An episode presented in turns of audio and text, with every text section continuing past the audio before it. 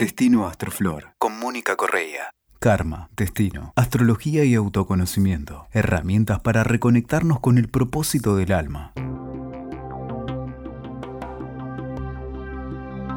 Hola, ¿cómo andás?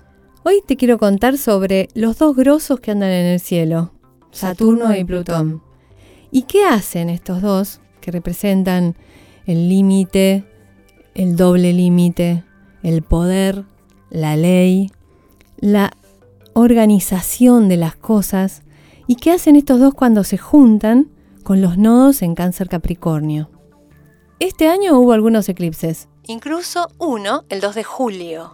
Ese 2 de julio fue un eclipse de sol y en 1517 también hubo un eclipse, pero esta vez de luna, el mismo 2 de julio. En ese año estaban las mismas posiciones. Estaba el nodo sur en Capricornio, el nodo norte en Cáncer, y Saturno y Plutón estaban en el nodo sur, en Capricornio. Capricornio que representa la estructura de la sociedad. Hay que acordarse siempre que esto de Capricornio como el patriarcado por un lado, pero por otro lado la estructura social, los que gobiernan, los que están por arriba, y Cáncer, que representa el matriarcado, la madre, así como Capricornio el padre, Cáncer es también el pueblo, la masa, la humanidad en sí misma. Con las mismas posiciones en el nodo sur, como te decía Capricornio, y Saturno y Plutón en conjunción, ocurrió el cisma de Lutero. Lutero, el 31 de octubre, justo en Halloween, se le ocurrió a este monje agustino dar a conocer algunos puntos que quería debatir públicamente. Para hacerlo los fijó en la, puerta de la iglesia donde cerca de donde habitualmente daba clases.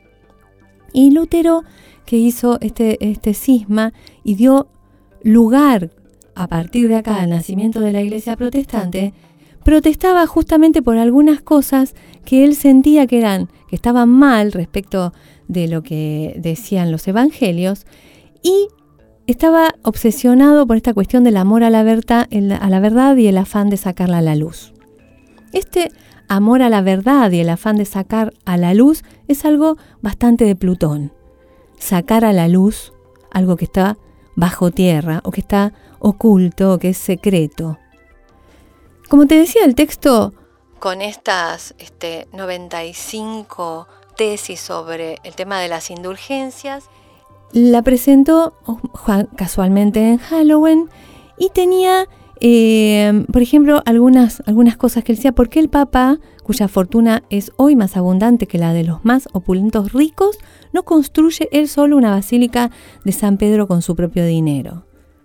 ¿O por qué, digamos, eh, lo hace de esta manera con el dinero de los pobres, a través de cobrarle de manera engañosa las indulgencias o los perdones. Y justamente este día de todos los santos, que es el día siguiente al 31 de octubre, desde siempre el 1 de noviembre es el día de todos los santos, 500 años para atrás estamos hablando, él decide que era justamente en un día en el que se cobraban muchísimos impuestos escondidos atrás de las indulgencias. Y acá tenemos una cosa bien de Plutón, los impuestos. Otro tema que en general está sobre la línea de eh, conversación cuando tenemos a Saturno-Plutón en Capricornio. Lutero no quería crear una nueva iglesia. Él lo que tenía ganas era debatir sobre estos temas que pensaba que estaban bastante lejos de lo que decía el Evangelio, esto de cobrar para que te perdonen los pecados. Y le costó este asunto, obviamente, una amonestación del Papa de ese momento y la excomunión. Pero dio nacimiento a una línea de la Iglesia después de este cisma. Hoy, volviendo a la astrología y viendo que en el cielo tenemos las mismas posiciones, Urano también está en Tauro, Saturno y Plutón también están en el nodo sur en Capricornio. Los dos juntos, que arman nuevos nuevas organizaciones sociales, nuevas estructuras para gobernar. Eh, en este momento, muy cerca, muy cerca del 31 de octubre, para ser eh, exacta, el 26 de octubre, el Papa Francisco hizo el sínodo sobre la Amazonia. Este, en este sínodo se aprobó la propuesta para permitir ordenar sacerdotes a hombres casados, en principio para ubicarse en estas zonas más aisladas del Amazonas, pero lógicamente ordenar sacerdotes a hombres casados incluye la suspensión del celibato, que ha sido un punto controversial, pero sin embargo Francisco logró hacerlo. Ordenar sacerdotes, dice eh, el texto, a hombres idóneos y reconocidos de la comunidad que tengan un diaconado fecundo y reciban una formación adecuada para el presbiterado, pudiendo tener familia legítimamente constituida y estable. Francisco, no conforme con, con, esta, con este logro, anunció que va a volver a convocar a esta comisión para la cuestión de lo que sería el diaconado femenino. Y incluso la existencia o comprobar la existencia de ese diaconado al comienzo del cristianismo con el fin de restablecer la función de la mujer en la iglesia. Tremendo movimiento.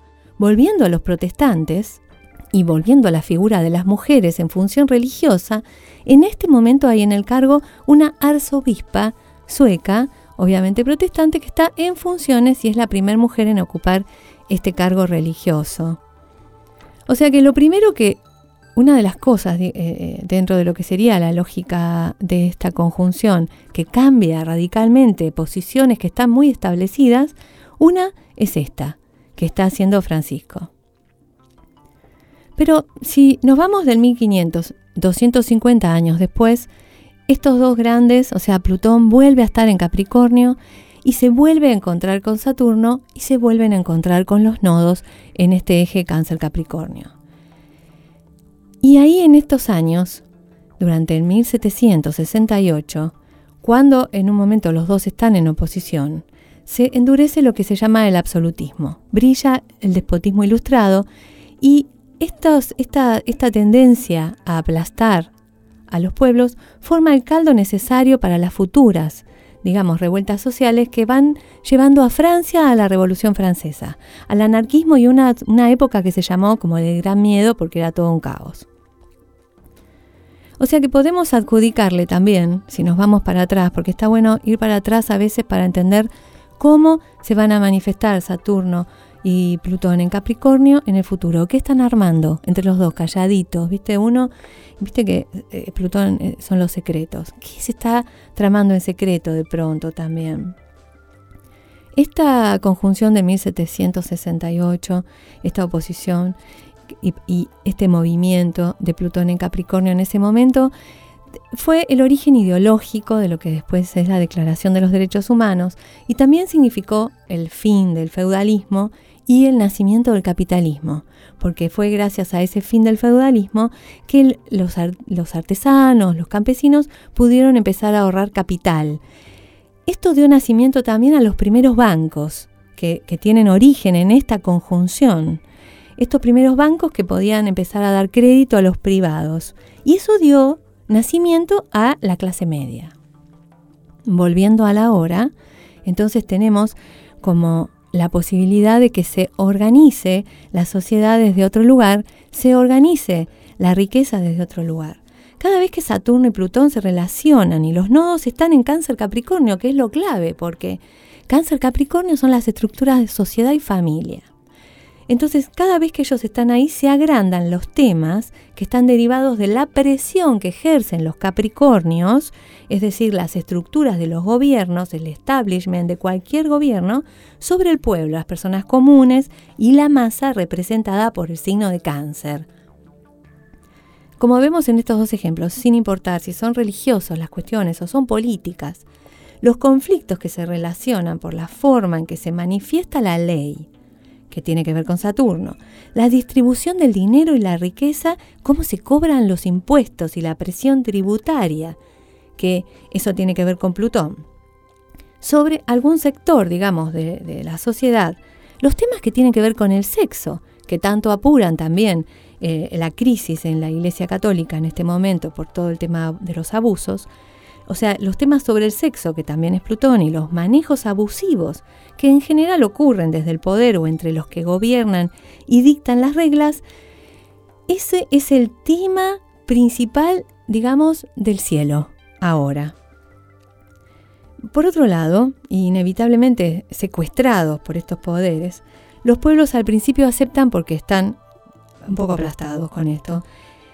Y a medida que eso va eh, amontonándose, e-, es el momento, empieza a generarse un momento más propicio para la creación, digamos, de gobiernos autoritarios. La gente se, se, estanca y sin importar si son de una corriente de derecha o de izquierda, los gobiernos tratan de ejercer un control excesivo, un control totalitario sobre los pueblos que gobiernan. Eso podemos verlo también, por ejemplo, ahora en China con este sistema de crédito social que pretende de alguna manera perpetuar las condiciones y obliga a sus ciudadanos a someterse a algunas reglas muy, muy a lo Black Mirror. O sea, durante estos tiempos y durante eh, el, momento en que ellos dos se juntan, la aparición de poderes en la Tierra, poderes supra, supra, pueden, eh, digamos, manifestarse. Y al mismo tiempo, desde el cielo, si entendemos que existe una jerarquía planetaria que está más arriba de todo esto, ese poder que se le otorga desde arriba está siendo analizado. Como pueblo hay que tener cuidado porque es el tiempo propicio para la, digamos, la aparición de algunos líderes que son bastante déspotas, absolutistas, dictatoriales, que pueden vender también el alma al diablo para mantenerse en el poder. Y que igualmente más temprano o más tarde van a tener su propia revolución, su propia Revolución Francesa, donde se va a pedir otra vez ese respeto natural por la libertad y los derechos individuales. Eso va a pasar naturalmente cuando Neptuno entre en Aries y Plutón ya se haya ido de Capricornio y esté en Acuario. Pero eso ya lo vamos a ver más adelante. Hasta la próxima.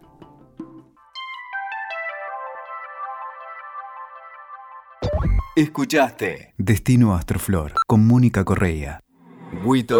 Sumamos las partes.